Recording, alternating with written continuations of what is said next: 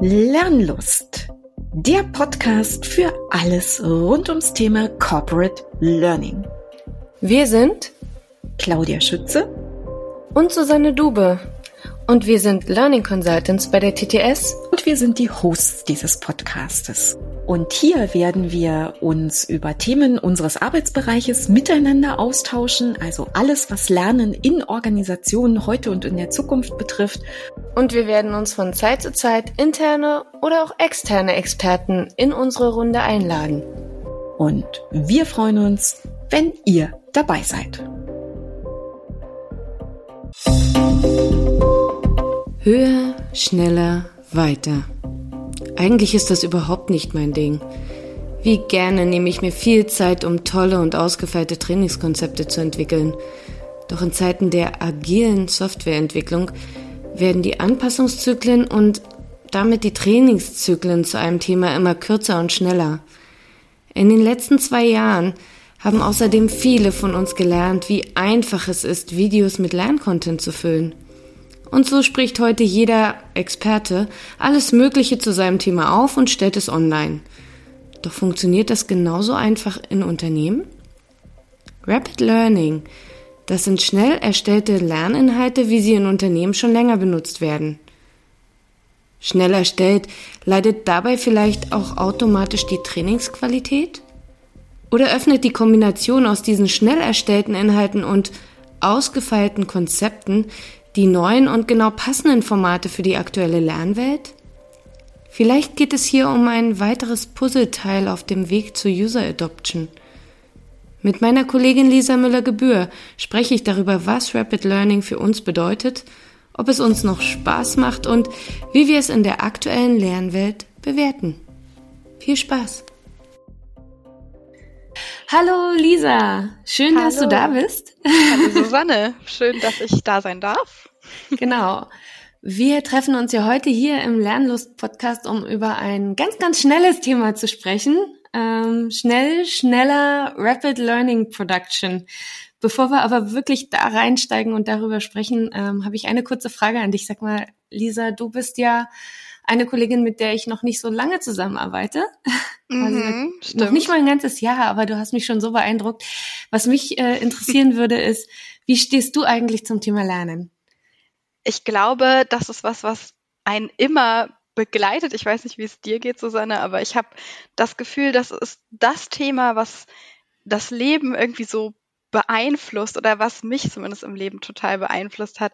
Ich habe das schon mal erzählt, äh, ich glaube sogar hier im Podcast, ähm, dass mich manche Themen so sehr äh, in meinen Grund ja, Denkweisen erschüttert haben, als ich sie das erste Mal gehört habe, dass ich mir gedacht habe, okay, du kannst niemals aufhören zu lernen. Und natürlich hier bei der TTS äh, ist es auch ein ganz wichtiges Thema, ähm, was ich persönlich total spannend finde, wenn man sich denkt, du kannst immer neue Dinge lernen. Es gibt nie zu viel. Es gibt nie etwas, was man, äh, also man kann nie damit aufhören, weil es gibt keine Obergrenze. Und das finde ich total spannend daran. Ich mag das, solche Herausforderungen. Das ist ein total schöner Gedanke und das ist etwas, was man äh, sich wahrscheinlich dann ein Leben lang auch festhalten äh, sollte, genau so zu denken. Genau. Und dann lernt man tatsächlich nie aus. Jetzt frage ich mich natürlich, wie kommt denn dann jemand wie du zum Thema äh, Rapid Learning und was ist eigentlich Rapid Learning für dich? Also was, äh, was heißt das eigentlich, äh, worüber wir heute sprechen wollen? Ja, also ich bin dazu gekommen, weil du mich gefragt hast, damals, ähm, ob ich nicht in einem deiner Projekte mitarbeiten ähm, kann. Und ich habe natürlich sofort Ja gesagt und arbeite momentan mit einem Kunden zusammen, bei dem ich Rapid Learning betreue und das jeden Tag in meinem Arbeitsleben sozusagen durchführe.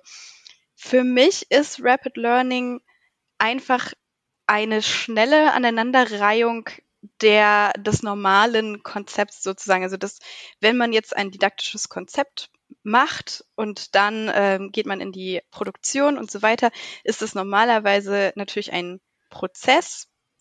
Und es gibt äh, didaktisch ausgefeiltere Prozesse, wie zum Beispiel WBTs.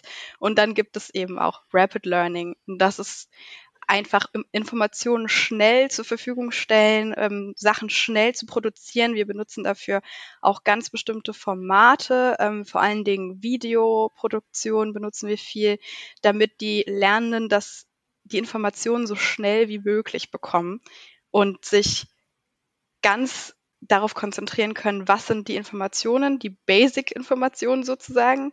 Und wir das so schnell wie möglich auch an den Mann bringen.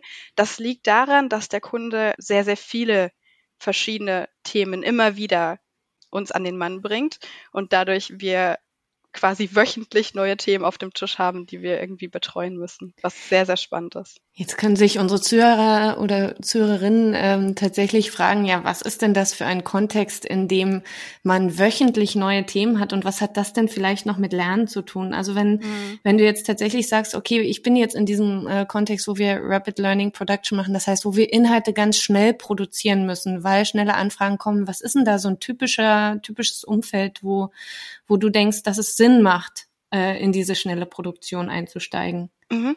Für mich persönlich im Laufe der Zusammenarbeit habe ich festgestellt, es ist immer sinnvoll, das zu machen, wenn man gerade einsteigt in ein Thema. Also wenn ich das ein Thema grob erklären möchte, ähm, wenn ich Inhalte habe, die ähm, nicht sehr in die Tiefe gehen, dann finde ich persönlich ist das äh, eine gute Möglichkeit, das schnell zu produzieren, weil wir nicht so viel didaktisch ähm, machen müssen auch. Also wir haben den Vorteil sozusagen, aber auch gleichzeitig vielleicht den Nachteil, dass wir das schnell machen müssen und dadurch eben nicht so viel Didaktik reinbringen können. Aber in dem Fall ist es gar nicht so schlimm, wenn ich etwas habe, was sozusagen die Basics in diesem Thema abdeckt. Also es geht darum, dass die Lernenden das eher kennen und nicht unbedingt können. Ich wollte gerade sagen, also jeder, jeder Trainer unter uns oder die Pädagogen unter uns, den ist wahrscheinlich jetzt so ein, so ein Aufschrei durchs Markt gegangen. Ja. ja man muss nicht so viel Didaktik machen. Ich glaube, der, der Hintergrund, warum wir diese schnellen, kurzen Informationseinheiten, nenne ich es jetzt mal, da vielleicht entwickeln müssen, ist ja schlichtweg äh, gegeben. Zum einen durch eine agile Arbeitsweise, in der tatsächlich die Informationen nicht langfristig kommen, sondern in relativ mhm. kurzen Sprints kommen und immer wieder zwischendurch informiert optimiert werden soll und wir uns in Softwarezyklen bei diesen Kunden tatsächlich befinden, der mhm. ja quasi äh, ständig sich weiterentwickelt. Also wo immer wieder neue Updates sind, immer wieder neue Sachen gebraucht werden, neue Informationen gebraucht werden und relativ schnell weltweit ausgerollt werden müssen. Ganz genau. Ja. Ähm, und äh, das ist äh, eine Sache, hast du da jetzt aber schön gesagt, einen Preis, den man tatsächlich bezahlt, äh, ist ja tatsächlich, dass es dann eben eher ein Informieren ist, denn ein Lernen. Aber dazu kommen wir später nochmal, wie wir das vielleicht gut rahmen können oder was man da vielleicht sinnvoll machen können. Tatsächlich geht's ja bei Rapid dann eher tatsächlich in dem Bereich, wie wir heute sprechen wollen, dass wir sagen, wir wollen schnell produzieren. Das heißt nicht, das wird schnell konsumiert, Ne? Mhm. Das muss es nicht sein, aber wir wollen in eine schnelle Produktion gehen, damit die Lernenden zeitnah zum Rollout tatsächlich die Informationen haben, wenn wir nicht viel Zeit haben, äh, den Rollout vorzubereiten, weil der einfach kontinuierlich läuft, der Ganz einfach genau. die ganze Zeit da ist. Ganz genau, richtig. Ja. Genau. Wenn ich jetzt tatsächlich überlege, für wen ist es sinnvoll, dann ist es, glaube ich, der Kontext, den wir gerade beschrieben haben. Ich glaube aber, wir sind uns beide einig, dass es auch Fälle gibt, wo wir es für absolut nicht sinnvoll halten. Ja, ja, auf jeden so. Fall. Ähm, ich wollte jetzt auch nicht die Zuhörerinnen und Zuhörer verärgern, indem ich sage, das ist nicht so didaktisch ausgefeilt. natürlich ist das, äh, haben wir einen anderen Anspruch und äh, natürlich ist das nicht immer das Gelbe vom Ei, äh, wenn man Rapid Content erstellt. Äh, das kommt eben ganz auf die, ja, auf den Kontext an, wie du schon sagst. Wir haben wöchentlich wirklich neue Rollouts. Und wenn wir einmal ähm, hinterherhinken, dann wird es irgendwann ganz schwer, da hinterherzukommen mit den Informationen, die die Lernenden ja brauchen, weil der Rollout sie betrifft. Und deswegen machen wir das in diesem Fall so. Äh, aber natürlich ist es nicht immer sinnvoll, Rapid Learning einzusetzen. Wenn ich jetzt zum Beispiel nicht nur einfach über einen Rollout informieren möchte, sondern vielleicht detaillierter darauf eingehen möchte oder ein sehr, sehr großes, äh, komplexes Thema behandeln möchte, dann würde ich sagen, ist Rapid Learning nicht unbedingt der Way to go. Oder nur ein Teil des Weges, nämlich quasi ein, ein Begleitender, der mit anderen Sachen ja begleitet wird und dann in ein tieferes Konzept eingearbeitet wird. Und das machen wir ja auch an einigen Stellen bei dem Kunden. Genau. Jetzt haben wir die ganze Zeit gesagt, ah, wann ist es sinnvoll? Und wenn wir beide darüber sprechen, dann äh, haben wir ein relativ klares Bild vor Augen, was wir ja. denn meinen und was denn das ist.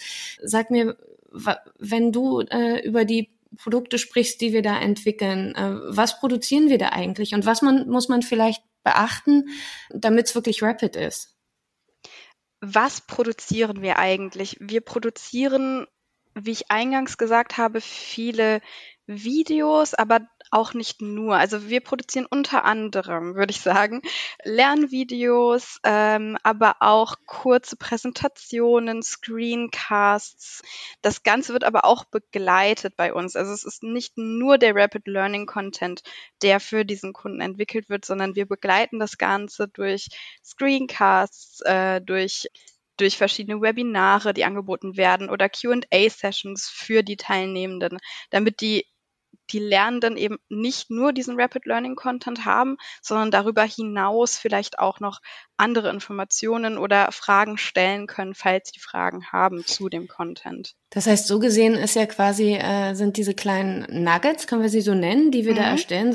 In der Regel sind die ja so, so fünf bis zehn Minuten Nuggets, die wir da bauen, ne? Ganz genau. Die dann da äh, gebaut werden. Und der Inhalt soll auch ganz, ganz bewusst eben in diese kleine Struktur äh, gegeben werden, dann ist tatsächlich das ja nur ein Aufschlagpunkt hin zu dem, dass wir in den Austausch mit den Lernenden auch gehen wollen, wo es dann eben Workshops und ähnliches auch noch gibt zu den Themen, äh, wo man tiefer reingehen kann. Und vielleicht ist das auch ein bisschen rapid, dass es diese Kombination ist zwischen, ich habe Selbstlernmedium, wo ich mich nicht drum kümmern muss, dass äh, die Kollegen alle an einen Ort zusammenkommen und ich das immer wieder erzähle, sondern ich stelle es einmal in kurzen Videos zur Verfügung.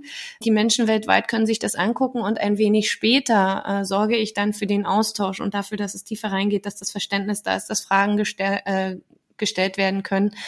Tatsächlich, um und das ist das große Ziel bei dem Kunden, die anfangen, an den UHD geringer zu halten, ja. also an den User Help Desk, der da tatsächlich nicht so viele Fragen bekommen soll. Genau. genau. Wenn wir sagen, etwas wird schneller erzählt, äh, erstellt, was denkst du, wie lange brauchst du, um so ein kleines Erklärvideo zu bauen? Wie schnell geht das und was tust du da? Ähm, das kommt tatsächlich auf die Ausgangssituation an. Also nochmal zu dem, was du gerade gesagt hast die, der Content funktioniert als Eingangspunkt, das stimmt, und ähm, soll tatsächlich dafür sorgen, dass danach der Nutzende oder der, der Lernende noch mehr in das Thema einsteigen kann.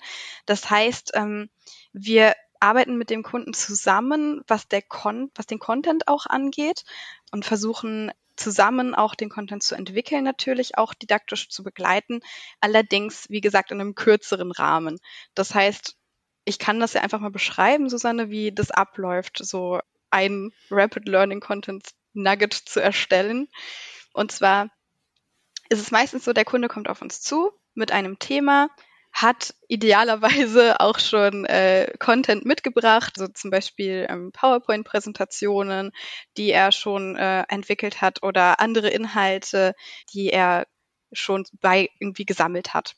Und dann ähm, schauen wir uns das gemeinsam an, schauen, was ist, welches Format ist auch didaktisch sinnvoll und wie können wir das irgendwie didaktisch clustern, äh, was stellen wir an den Anfang, was ist vielleicht für die Lernenden nicht so relevant. Also das äh, gehen wir dann schon ein bisschen auch in die Beratung rein, würde ich sagen, wenn du mir da zustimmen kannst. Ja, nicht würde ich nur sagen, sondern wir beraten am Anfang schon, weil manchmal ist es eben ja gar nicht nur so sinnvoll, diese kleinen Einheiten zu stellen, sondern manchmal braucht es halt mehr und manchmal braucht es ein rundes Konzept, sei es jetzt Blended Learning, Self-Learning oder wirklich ein Training, was wir da machen müssen, tatsächlich. Aber ja, nach dieser Beratung sind wir denn jetzt beispielsweise dazu gekommen, dass wir sagen, dazu soll es einfach erstmal schon schon ein kleines Nugget geben, weil in einem Vierteljahr gibt's da mehr zu. Ganz genau. so, aber das genau. muss jetzt schon gewusst werden. Genau, zum Beispiel würde das so ablaufen und dann ähm, funktioniert, also geht das ganz schnell tatsächlich innerhalb von manchmal einer Woche, manchmal zwei Wochen. Ich habe extra zur Vorbereitung nochmal nachgeschaut bei manchen äh, Tickets, wie, wie schnell das geht dann setze ich mich tatsächlich zusammen, gemeinsam mit den Experten für dieses Thema ähm, oder mit einem professionellen Sprecher und wir bereiten die Inhalte so vor, dass wir die in einem Screencast sprechen können. Dann wird das, äh, werden die Inhalte auch visuell aufbereitet und dann schneide ich das Ganze zusammen. Das heißt, die, äh, die Tonaufnahme und das, die visuellen Inhalte werden dann von mir zusammengeschnitten und manchmal wird es recht viel Schnittaufwand geben und manchmal eher weniger. Das kommt tatsächlich darauf an, was das für ein Format ist. Wir hatten zum Beispiel, das fand ich super spannend, letztens ein ähm, QA-Format, aber im Videoformat. Das heißt, ähm, eine Person im Video hat immer Fragen gestellt und hat quasi den Lernenden verkörpert und zwei andere Personen haben die Experten verkörpert und dann eben anhand der visuellen ähm, Eindrücke im Video quasi gezeigt, wie die Antwort ausfällt und auch schematische Darstellungen erklärt und so weiter. Das war für mich persönlich mehr Aufwand im Schnitt natürlich, aber es war super spannend ähm, zu begleiten und kam auch bei dem Kunden tatsächlich sehr, sehr gut an. Das ist ja schön. Ich meine, und da merkt man schon, wie der, wie der Weg hin zu einem ausgefeilteren Konzept dann ein bisschen fließender ist. Ich musste gerade ein bisschen schmunzeln, weil du gesagt hast, ein Wochen, zwei Wochen, da werden jetzt vielleicht einige Zuhörenden sagen, naja, das ist doch aber nicht kurz. Ich habe auch immer noch den, den Sprech von der Kollegin aus einem anderen Projekt im Ohr, die sagt, hä, wieso braucht ihr da so lange? Ich mache das in zwei Stunden. So, aber äh, da muss man sagen, die Kollegin, die macht das ja tatsächlich alles alleine. Ähm, bei mhm. uns äh, gehören da die Abstimmungen sicherlich mit dazu, die du mit dem Fachexperten hast. Dann muss man Termine finden. Du kannst genau. du sagen, ob das stimmt, was ich sage. Genau, ja. da muss man Termine finden. Das heißt, der Aufwand an sich, der ist sehr, sehr, sehr viel geringer eigentlich. Zumindest auf Seiten des Fachexperten. Ne? Der kommt einfach in diesen Call, spricht seine Sachen und muss beim Vorgespräch dabei sein. Ja. Bisschen wie beim Podcasten. Also. also der Produktionsaufwand ist, ist viel, viel geringer als diese ein bis zwei Wochen. Aber natürlich äh, muss man eben auch damit rechnen, dass die Inhalte nochmal abgestimmt werden intern äh, beim Kunden ähm, und dass vielleicht auch nochmal Sachen ähm, korrigiert werden müssen von den Inhalten oder nochmal überarbeitet werden und so weiter. Das hatte ich jetzt alles mit eingerechnet. Aber es stimmt natürlich, eigentlich ist es im Idealfall, sagen wir mal, wenn wir einen goldenen Tag haben, könnte es auch in in, innerhalb von einem Tag alles produziert werden. Sehr schön. Ja, das klingt ja, klingt, finde ich, durchaus spannend und klingt äh, tatsächlich so, dass man sagen kann, das ist etwas, was gut in einem laufenden Prozess funktioniert. Also wo ich jetzt sage, das ist etwas, was äh, was für diesen Kunden ja was etabliertes ist, auch mhm. äh, wirklich für die für die Kollegen. Also gar nicht etwas, wo man jetzt äh, unbedingt vor einer besonderen Rollout-Phase reingeht, sondern wo man sagt, das ist ein, ein regulärer Prozess, da ist ständiger Wandel drin, ja. ständiger Wechsel drin, ständige Bewegung drin.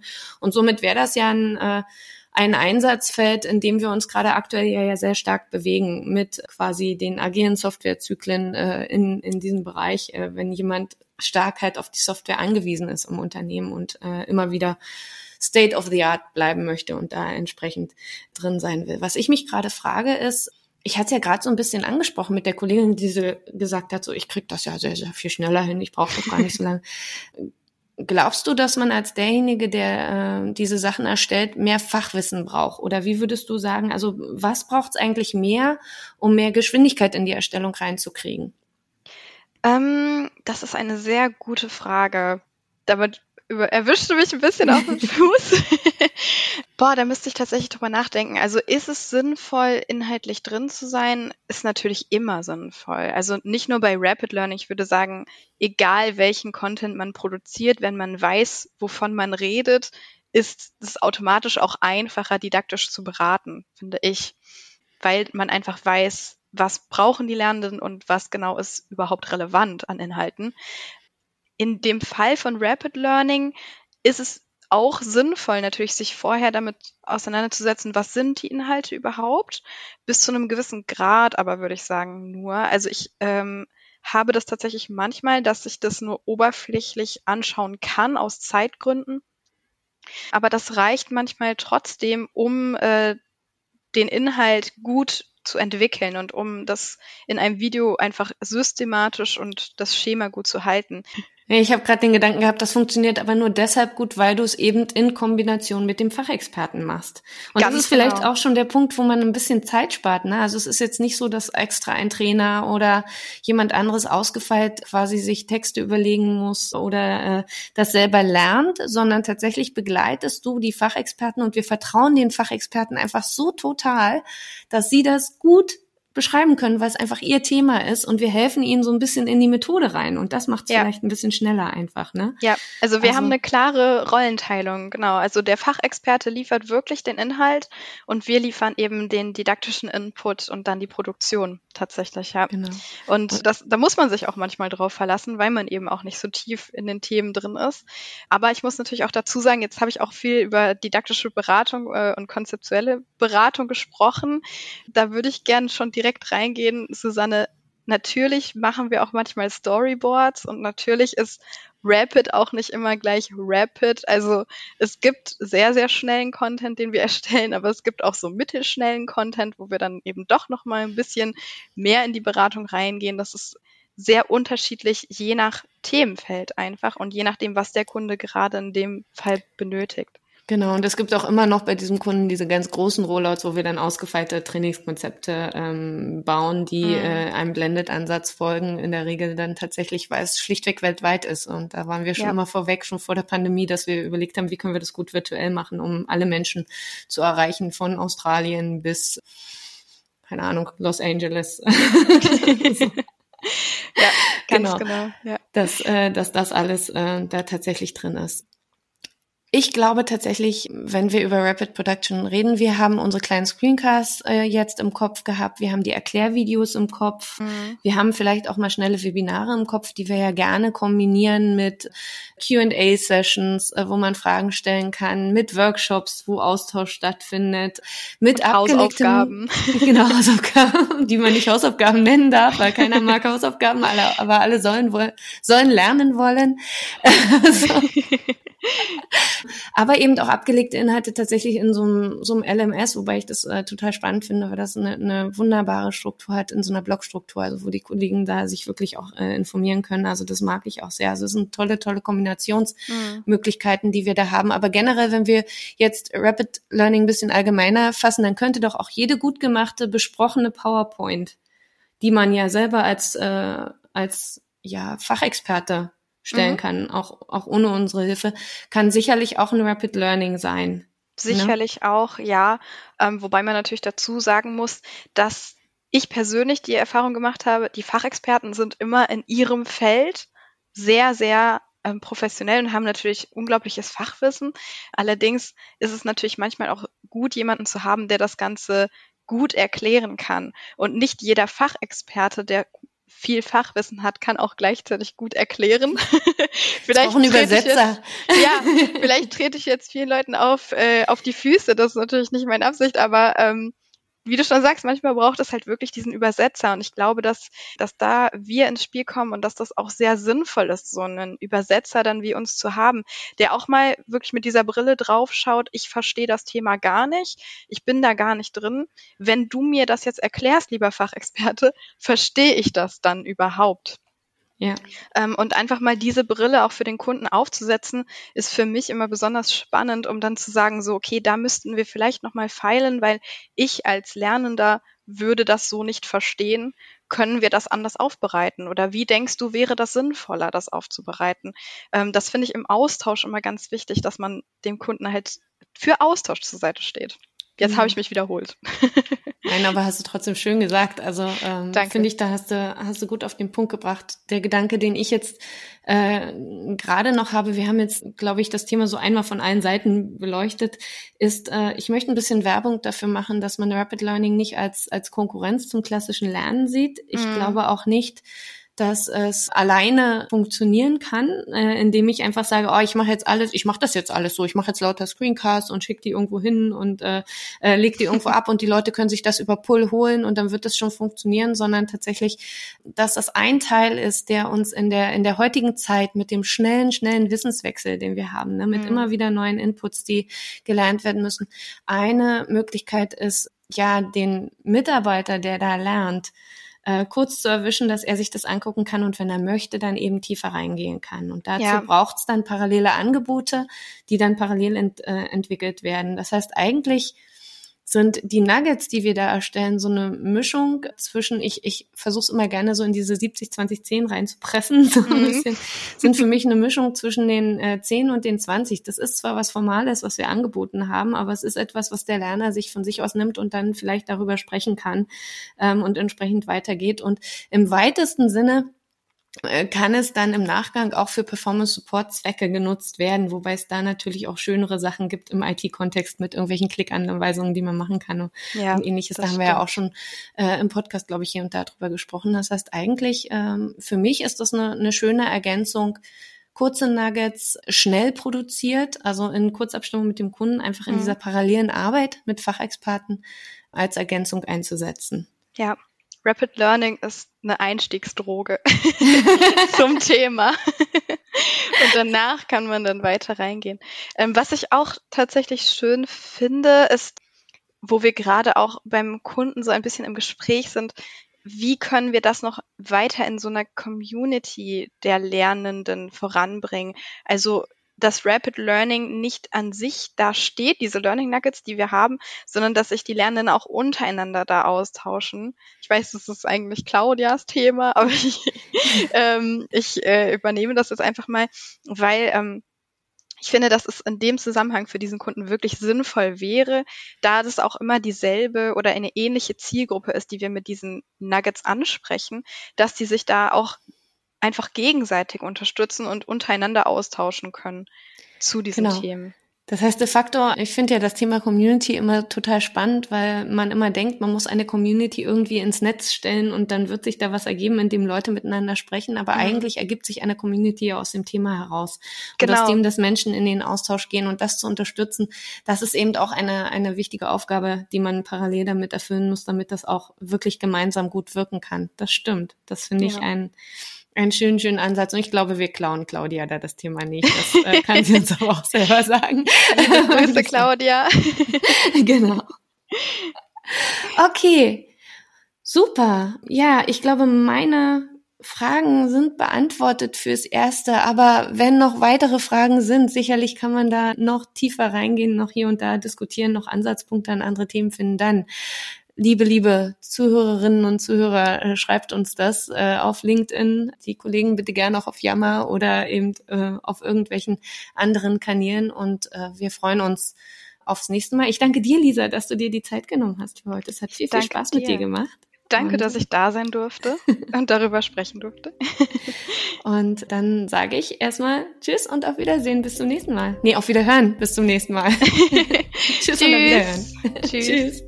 Übrigens, habt ihr uns schon abonniert? Ihr findet uns auf iTunes, auf Spotify, ach überall, wo ihr wollt. Am besten gebt ihr Lernlust Podcast bei Google ein. Denkt auch daran, uns dort zu bewerten. Und wenn ihr Kommentare hinterlassen wollt, nutzt einfach LinkedIn oder Twitter. Dort sind wir viel unterwegs. Wir freuen uns auf euch.